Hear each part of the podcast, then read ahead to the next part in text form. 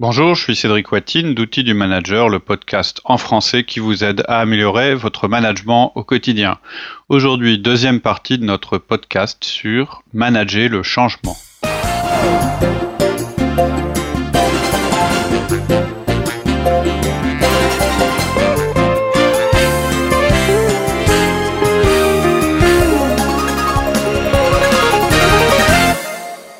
Ensuite, il y avait le troisième point, tu disais toujours avancer un petit peu. Ouais.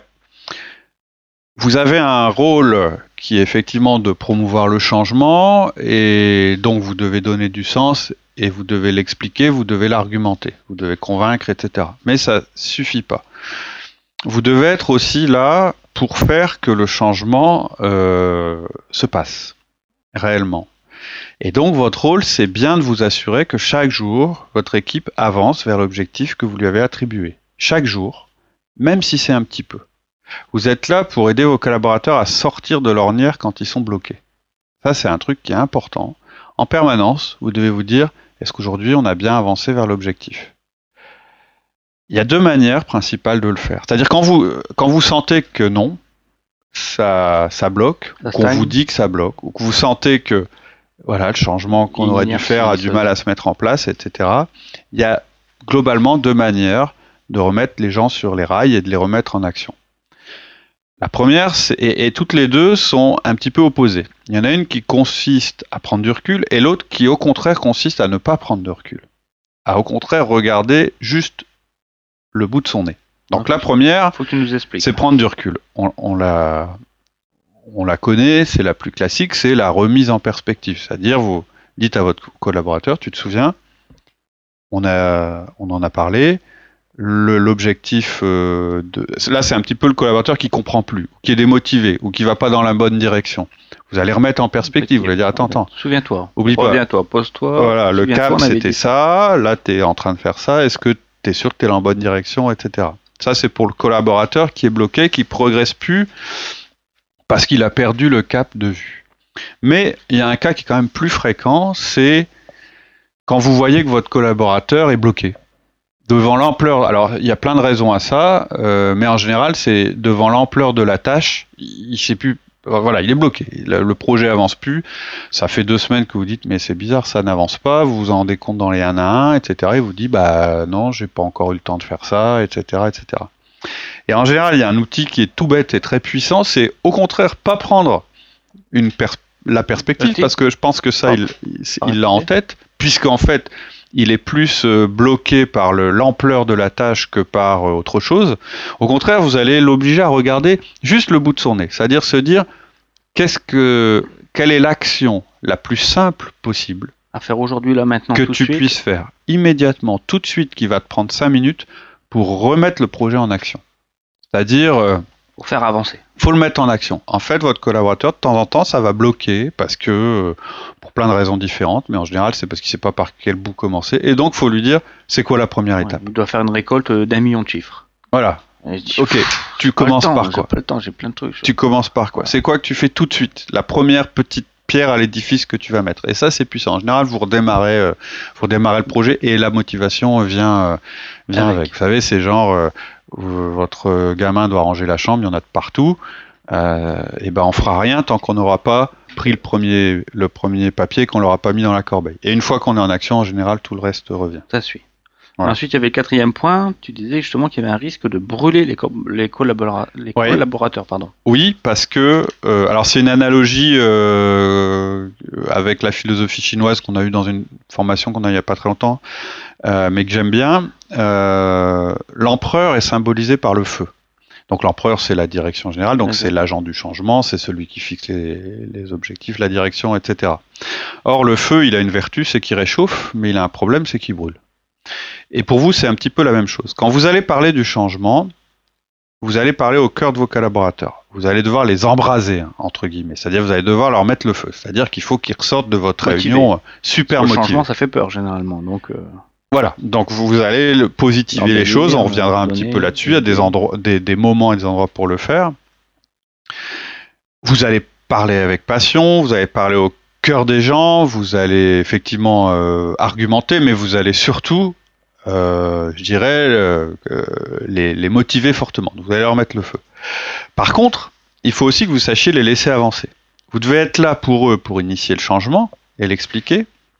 Faire tout ce qu'il faut pour qu'ils perdent pas le cap, c'est-à-dire euh, vous avez vos 1 1, enfin vous avez tout, le système de management que vous avez mis en place. Euh, accompagner. Vous allez les débloquer quand ils sont coincés, mais vous devez aussi être capable d'avoir la bonne distance pour pas les saturer. Changer, ça ne veut pas forcément dire révolutionner ou changer vite. Changer, c'est un état d'esprit, on en a vu, mais c'est un processus aussi. Donc, il faut aussi que vous soyez patient. Et là, c'est à vous de voir la bonne dose selon vous, selon les objectifs et selon vos collaborateurs pour euh, euh, pour ne pas les brûler. Vous devez être là quand il faut, mais pas trop souvent et pas de manière euh, trop violente. Pas les brûler. Voilà. D'accord. Ensuite, il y avait le dernier point. Tu parlais du changement dans la continuité. Alors, c'est un peu, euh, c'est un peu le résumé de ce que de ce que je viens de dire avant à propos du discours. C'est que le changement, l'idée, c'est pas de tout remettre tout le temps en question. En cause tout le temps. Vous devez avoir un cap. Moi, je me souviens d'un collaborateur que j'ai eu qui était très orienté changement. C'était quelqu'un qui était euh, plus qu'à l'aise dans ce domaine-là. Le problème, c'est qu'en fait, il changeait d'avis toutes les semaines sur la direction à suivre je me souviens bien qu'on fixait des objectifs de changement avec lui en début de période. Hein, euh, et puis quand on était en fin de période, bah, tous les objectifs qu'on avait fixés, aucun n'était rempli. Par contre, il y avait une série de cinq objectifs qui étaient nés tout seuls et qui avaient été remplis. Et donc ça, c'est un problème. C'est-à-dire que vous devez avoir une constance dans le changement. C'est peut-être, ça paraît euh, peut-être opposé, mais euh, vous ne pouvez pas remettre en question votre stratégie à chaque difficulté tactique. Ouais, c'est garder le cap. Voilà, c'est garder le cap. C'est-à-dire avoir conscience que le changement entraîne des difficultés, mais que une difficulté n'est pas forcément un argument pour provoquer un changement. Pour remettre en cause, d'accord, pour créer un nouveau changement. Voilà, c'est la différence entre la stratégie et la tactique. La stratégie de votre entreprise, elle pose les grandes lignes, avec une nécessité de changement. La tactique, c'est comment au quotidien je fais pour contourner les difficultés, mais, en gardant le même cap. Une difficulté ne me dévie pas de mon cap. Ou alors c'est une difficulté qui se reproduit souvent, c'est-à-dire voilà, on a une réunion stratégique en début d'année, ensuite on a des réunions tactiques tous les mois. La réunion stratégique détermine les changements qui sont à faire, elle détermine le cap. Les réunions tactiques, elles, déterminent les actions qu'on va réaliser dans le mois pour atteindre ce cap. Des difficultés se posent à nous et elles sont résolues pendant la réunion tactique. Lorsqu'une difficulté revient trois fois de suite à une réunion tactique, ça peut être un signe, soit qu'on ne les a pas gérées, mais ça peut aussi être un signe, pardon, qu'il faut faire une inflexion dans la stratégie. Donc, quand vous amorcez un changement, il y a deux choses. Il y a des choses que vous devez changer, mais il y a des constantes que vous ne devez pas changer. Ce que je veux dire, c'est que ce qui ne doit pas changer, c'est votre cap, et puis certains appuis, c'est-à-dire certaines choses que vous voulez absolument conserver. Et c'est pour ça que je dis que là, c'est votre aspect de continuité. Il y a plusieurs choses que vous devez déterminer et qui doivent être claires aussi pour vos collaborateurs. C'est le cap, donc ça c'est la direction du changement, ce qu'il faut changer, mais aussi ce qu'il faut conserver. D'accord. C'est ce qui vous permet de ne pas perdre vos collaborateurs. Faut qu'ils aient des repères. Des repères. Leur premier repère, c'est bah, ce qui va rester pareil pour moi, ce qui, ce qui ne va pas évoluer. Et, leur deuxième repère, enfin, il n'y a, pas d'ordre, mais leur deuxième repère, c'est dans quelle direction on va. On va. Voilà. D'accord. Ensuite, il y avait une troisième partie là sur les aspects personnels du changement, c'était le suivi. Oui. Est-ce que dans le suivi, il y a des actions concrètes à mettre en place? Si oui, ben lesquelles? Tout à fait. Alors on est toujours au niveau, au niveau de vous, ce que vous ce que vous faites euh, au niveau personnel. La première chose, il y, a trois points principaux. Il y a un, prioriser votre agenda. Le deuxième point, c'est les objectifs dynamiques de vos collaborateurs. Et le troisième, c'est les indicateurs de suivi du changement. C'est ce qui va garantir la constance. C'est ce qui va garantir le cap. C'est un peu votre repère dans un monde qui change. Donc la première chose, c'est prioriser votre agenda. On a un podcast sur la, sur la gestion de, de l'agenda. Je vous invite à l'écouter. En fait, votre agenda doit montrer ce qui est important dans vos missions. C'est-à-dire qu'il doit refléter ce que vous devez faire. Et donc, le temps euh, que vous consacrez au changement doit être visible dans votre agenda. Une attitude tournée vers le changement, elle va se voir par rapport au temps que vous consacrez à ce qui doit être changé. C'est bête, c'est une évidence, mais, souvent, vous verrez que vous vous dites, bah, cette année, il faut absolument qu'on fasse ça, ça, ça. Vous avez... pas ça dans l'agenda, il n'y a jamais aucune action qui est dedans. Après, vous, voilà. Et après, vous regardez votre agenda et vous dites, bah, oui, en fait, j'ai fait que ce que, que la routine ou j'ai fait bah, que ce que je fais d'habitude et je n'ai pas amorcé le changement. Donc, l'agenda, c'est un, à la fois un indicateur qui va montrer si effectivement vous êtes concentré sur le changement ou pas, et aussi un outil. C'est-à-dire que dans votre agenda, euh, c'est-à-dire que vous pouvez pas avoir un discours pro-changement et passer votre temps à faire de la routine. Dire, c'est pas cohérent. Donc, éliminez de votre agenda ce qui concerne pas le changement, enfin tout ce que vous pouvez enlever et qui concerne pas le changement, et créez des créneaux pour promouvoir, générer et suivre le changement. On va en reparler quand on parlera des moments euh, et de la manière dont vous pouvez parler du changement avec vos collaborateurs. Mais par exemple, euh, là, je suis en train d'évoquer des réunions, des points ou des choses comme ça qui doivent montrer que votre euh, emploi du temps est en cohérence avec les, changements que vous avez décidé d'appliquer. D'accord. Ensuite, il faut aussi que nos collaborateurs participent au changement. Oui, c'est ce en fait, c'est ce que je veux dire. C'est-à-dire, vous concernant, c'est que votre, votre agenda qui doit montrer votre utilisation du temps et montrer qu'elle est principalement dédiée à ce qui doit évoluer. Et que le reste passe au second plan, toujours. Ça peut d'ailleurs vouloir dire que vous déléguiez à certains de vos collaborateurs, ce qui n'est pas de l'ordre du changement. Du changement. Donc, mais elles seront faites quand même, mais faites par les collaborateurs. Tout à fait. Mais pour vos collaborateurs, il faut aussi qu'il y ait la notion d'évolution et de changement. Vous ne le mènerez pas tout seul. Donc, prenez l'habitude euh, de mettre en place des objectifs tourner vers l'évolution et ce de manière dynamique. On, a fait un podcast aussi sur les objectifs, euh, les objectifs euh, annuels. Dans ces objectifs, quand on les regarde, il faut que explicitement euh, on comprenne quelles, quelles, choses vont devoir être changées de la part de votre collaborateur. Ça doit être évident. Quand je lis les objectifs, je dois tout de suite comprendre quels changements sont en cours euh, chez mon collaborateur, dans mon service, etc., etc. Pouvoir les mesurer, les suivre, oui. ces objectifs. En plus, évidemment, quand on met en place des objectifs, euh, euh, eh ben, il faut aussi mettre derrière les indicateurs dynamiques qui vont vous permettre de mesurer le changement. Le changement, ça se mesure. Et si ce qu'on ne mesure pas, on ne peut pas le changer. On ne peut pas le, on peut pas le faire évoluer. Donc ces indicateurs, ils doivent être mis en place. Alors, ils existent peut-être déjà hein, d'ailleurs dans votre structure. Il ne faut pas forcément inventer un indicateur euh, qui soit, euh, qui soit dédié au changement. il faut parfois dire, bah, cette année, je veux changer telle chose. Quel, quel indicateur j'ai en place aujourd'hui Je dois vérifier le plus. Quoi, sur voilà. Et donc, quels sont les trois indicateurs que je vais regarder spécifiquement cette année pour me mesurer notre évolution, notre capacité à changer D'accord. Donc, vous devez prendre cette habitude de les comparer à un idéal qui reflète, qui reflète la direction du changement. Cet idéal étant un budget, un objectif, après vous le, vous le nommez comme vous voulez. Donc en résumé, hein, les actions concrètes que vous, que vous pouvez faire à votre niveau, euh, elles se situent euh, donc sur, euh, sur trois outils. C'est votre agenda, les objectifs de vos collaborateurs et le suivi, de leur, et le suivi des indicateurs. Avec un relais régulier via le 1 à 1. D'accord. Ensuite, tu voulais aussi nous parler des moments clés pour parler du changement avec les collaborateurs. Ouais, en fait. C'est quand? Alors, alors clairement, j'ai déjà, déjà dit, votre attitude doit refléter la nécessité du changement en permanence, à condition qu'elle soit argumentée, etc. Vous devez aussi euh, avoir des moments clés dans le changement. C'est-à-dire que d'une part, votre attitude, votre discours, euh, etc., doivent refléter votre, euh, votre ambition votre, de, de, de, changer les choses. Mhm. Mais il, y a des moments qui vont être plus forts et qui vont avoir chacun son utilité. D'accord. Des exemples? Alors, on va parler de réunions. De réunion. On va parler de un à un et on, on parlera assez rapidement de quelques événements un peu spéciaux que vous pouvez créer. C'est pour ça. La réunion qui parle du changement.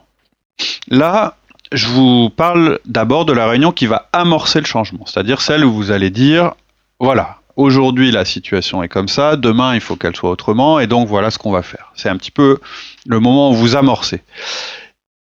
Ou bien celle euh, que vous allez refaire en cours de route pour remettre un petit peu de flamme dans, l'activité. C'est-à-dire vous sentez qu'il y a un flottement, ou vous sentez qu'il y a beaucoup de questions, et à nouveau... Euh, vous vous dites, il faut que je leur en remette un petit, une petite couche sans les brûler, hein, comme on disait tout à l'heure, mais il faut quand même que je, je les remotive sur le changement. On avait dit que tous les jours on faisait, on mesurait quand même un petit peu le changement, l'avancement et tout ça. Oui, mais ça c'est des petits pas, c'est, je dirais, c'est, euh, c'est quelque chose qui est un peu routinier. Là, je parle de quelque chose de un peu plus exceptionnel.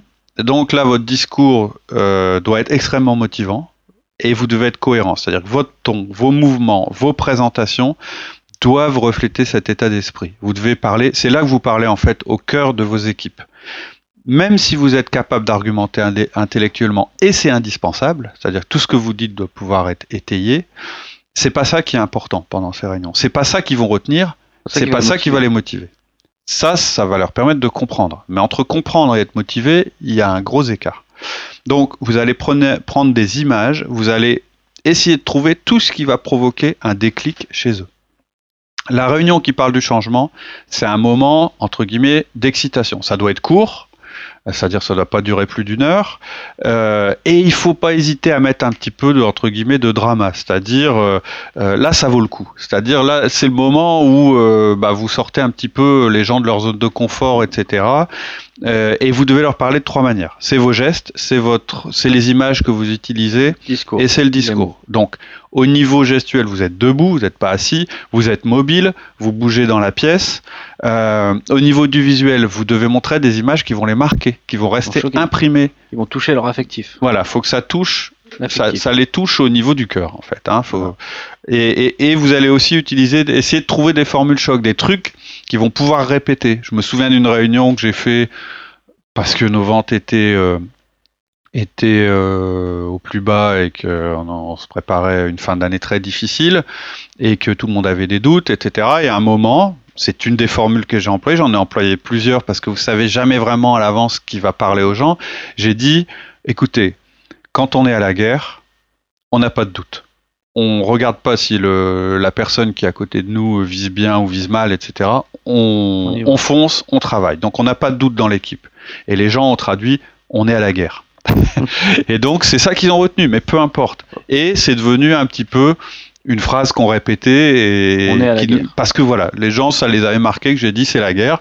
Et puis euh, et donc ça vous, en fait, c'est la guerre, ça veut rien dire, mais euh, sorti de son contexte. Mais là, ça voulait dire plein de choses. Ça voulait dire qu'il va falloir se battre ça voulait dire il va falloir être solidaire, il va pas falloir regarder son petit confort, il va pas falloir euh, aller euh, faire des petits, enfin des, des, des, des, des petites euh, des petites choses politiques. il va, c'est pas le moment d'aller avoir un doute sur sur le soldat qui est à côté. Au, non, au contraire, il faut l'aider s'il a du mal, etc. Et puis bah voilà, ça voulait dire plein de choses. C'est ça qui est tombé. Ça aurait pu être une autre phrase que j'ai dite ou une autre image que j'ai montrée, je ne sais pas. Mais ce que je veux dire, c'est que c'est ça, vous parlez au cœur des gens, il doit y avoir une certaine excitation, vous devez faire monter la température de la pièce, euh, et puis euh, voilà, vous devez, euh, vous devez convaincre. Vous êtes dans le moment où vous devez convaincre. Donc, il faut que vous ayez une panoplie de choses qui toutes disent la même chose, puis vous verrez à un moment les gens vont vont attraper quelque chose qui aura un sens pour eux. Il faut pas forcément refuser la discussion. Il faut pas forcément même refuser un peu de confrontation euh, sur le sujet, ou sur la manière de ça faire. permet de valider un peu. Par contre, là, vous devez être vraiment très ferme et très vigilant par rapport aux cyniques ou aux défaitistes. C'est surtout pas le moment euh, de leur laisser une place. Les gens qui pourraient être tentés par ça, malheureusement. C'est les tueurs de réunion. C'est pas en réunion. Alors on a parlé des tueurs de réunion. Voilà, il y en a qui en font partie. La réunion qui parle du changement, la réunion qui initie le changement, ou la réunion qui reprend les choses et qui pour, pour remotiver, elle ne, vous devez être très vigilant. Il ne faut pas qu'elle soit sapée par ah. les par ce genre d'attitude. Vous pouvez accepter peut-être au début de la quand vous êtes en lancement, non. Quand vous êtes pendant en cours de processus et que l'objet c'est de faire face aux doutes, etc., on va, on, va parler à d'autres outils qui sont plus efficaces, mais imaginons vous pouvez démarrer la réunion en reconnaissant les doutes qu'ont les personnes, en disant je vous ai entendu, voilà, les doutes que vous avez, c'est ça, c'est ça, c'est ça. Est-ce qu'il y a quelqu'un d'autre qui a un doute? Ah bon, d'accord, il y a ça, etc., etc au début de la réunion. Pourquoi pas Une espèce d'anti-brainstorming. de dire, OK, qu'est-ce qui nous empêche Pourquoi on est planté Mais c'est surtout pas l'objet de la réunion. C'est-à-dire que très vite, vous devez reprendre la dynamique, éventuellement en vous appuyant sur ces arguments, en le contredisant, et puis en essayant, avec les gens, de les transformer en arguments positifs. Mais vraiment, cette réunion-là, elle doit être positive. Elle doit être positive. Donc, vous ne devez pas laisser le, le découragement et le cynisme s'abattre sur vos équipes. Vous devez couper court à ce genre de discussion stérile. Vous ne devez pas permettre ça dans ces réunions. C'est assez rare que je dise ça, mais cette réunion-là, vous pouvez pas. le doute ne doit pas s'installer. C'est impératif. Vous n'acceptez pas ce comportement défaitiste en réunion. Vous le dites à la personne. Vous lui dites non, non. Euh, T'as des doutes, on va en reparler après. si tu veux, en reparler à deux ensuite, mais là. On n'a pas le droit. Voilà, on n'a pas le droit. Là, on peut pas se permettre, on n'a pas le luxe de se permettre Voilà, c'est ça, exactement. Donc voilà pour la réunion. Ensuite, il y a un autre moment qui doit être intéressant, c'est le 1 à 1.